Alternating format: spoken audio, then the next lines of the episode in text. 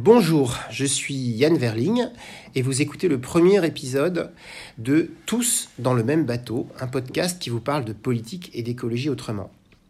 Parce que l'écologie politique rime généralement avec obstacles, difficultés, lourdeur, parce que je crois en une écologie qui n'a pas peur de demain, de l'innovation, de la science et du progrès, et parce que je suis persuadé qu'il existe des solutions à la portée de chacun. Je vous propose ici d'évoquer tous les sujets de politique environnementale qui occupent le débat public et notre quotidien avec un seul objectif, agir concrètement pour demain.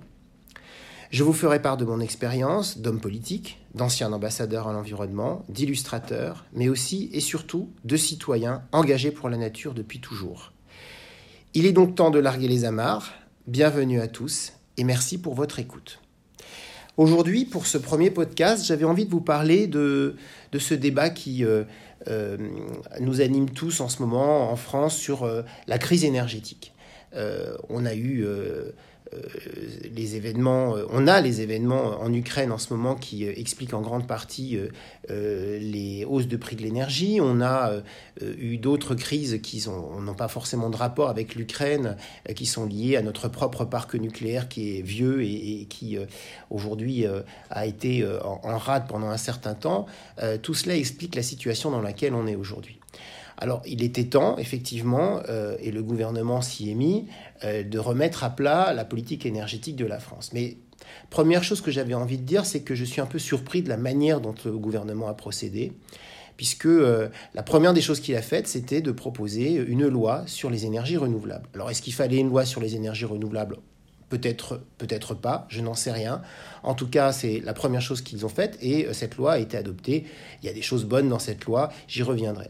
Mais c'est surtout que euh, on aurait pu attendre euh, que on commence par un autre exercice qui va arriver plus tard, va qui s'appelle la programmation pluriannuelle de l'énergie.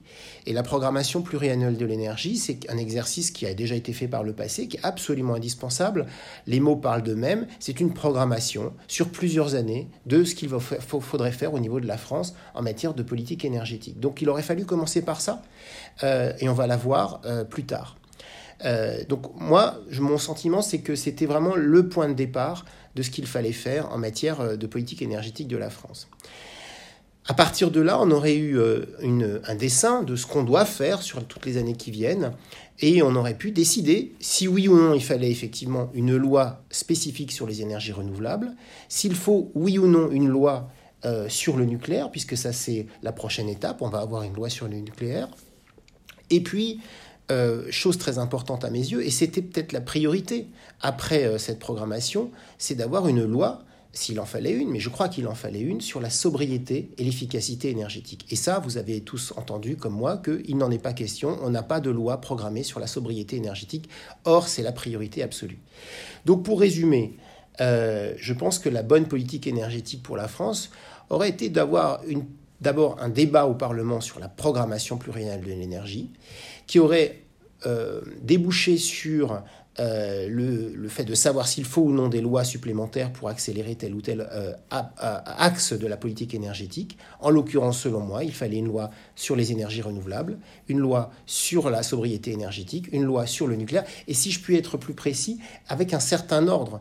Et j'aurais d'abord commencé par une loi sur la sobriété énergétique, parce que c'est ça le plus important. Il faut économiser euh, l'énergie, il faut en consommer beaucoup moins, et pour ça on a besoin de beaucoup plus d'outils qu'on en a aujourd'hui. Rien n'est parfait en matière de sobriété énergétique, c'est compliqué. L'isolation des logements doit être remise à plat parce que ça ne marche pas. Mais donc on doit trouver des solutions, et donc on aurait pu commencer par une vraie réflexion sur la sobriété énergétique et avoir une loi pour cela. Ça c'était la priorité. Deuxièmement, on aurait pu euh, effectivement, et on, ce qu'on a fait d'ailleurs, avoir une loi sur les, énergies renouvelables. Et là encore, disons les choses avec une certaine franchise, il n'y a pas de solution miracle en matière d'énergie renouvelable. Chacun y va de son idée, c'est cette énergie qui est la meilleure, c'est cette énergie qui est la meilleure. En réalité, il n'y a pas aucune énergie n'est parfaite, aucune énergie renouvelable même n'est parfaite. Euh, l'éolien pose des problèmes, le solaire photovoltaïque pose des problèmes, mais en fait, c'est une question de compromis. C'est-à-dire qu'il faut tout développer, tous azimuts, euh, pour être au rendez-vous euh, de, cette, de cette de cette décarbonation dont notre pays a besoin. On a besoin de, de, se passer des énergies fossiles et donc pour cela, les, produire notre énergie avec des énergies renouvelables. Après, est-ce que les énergies renouvelables vont suffire? Ça, c'est la troisième, le troisième, la troisième marche, j'allais dire, c'est qu'effectivement, il faut se poser la question du nucléaire. Là aussi, le nucléaire, comme pour les énergies renouvelables, n'est pas une énergie parfaite. On a tous en mémoire le fait qu'on a eu des accidents majeurs dans le monde. Fukushima, plus longtemps dans le temps, Tchernobyl, on ne l'a pas oublié, mais en même temps, euh, en France, il n'y a jamais eu d'accident. Ou en tout cas jamais eu d'accident grave. On ne peut pas se passer de cette énergie, il faut être pragmatique sur cette question.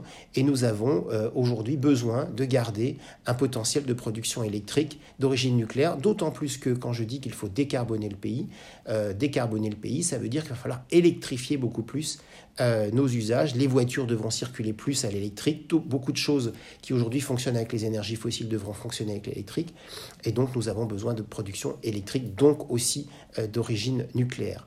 Voilà l'ensemble du, du, panel de ce qui me semblerait utile de faire en matière de politique énergétique. On n'y voit pas clair aujourd'hui dans ce que le gouvernement fait, mais en tout cas, euh, il a, il a aujourd'hui, on a besoin d'y voir clair, et c'est ce qui me semble aujourd'hui manquer dans euh, ce qu'on nous dessine aujourd'hui en matière de politique énergétique pour la France. Merci pour votre écoute et à très bientôt.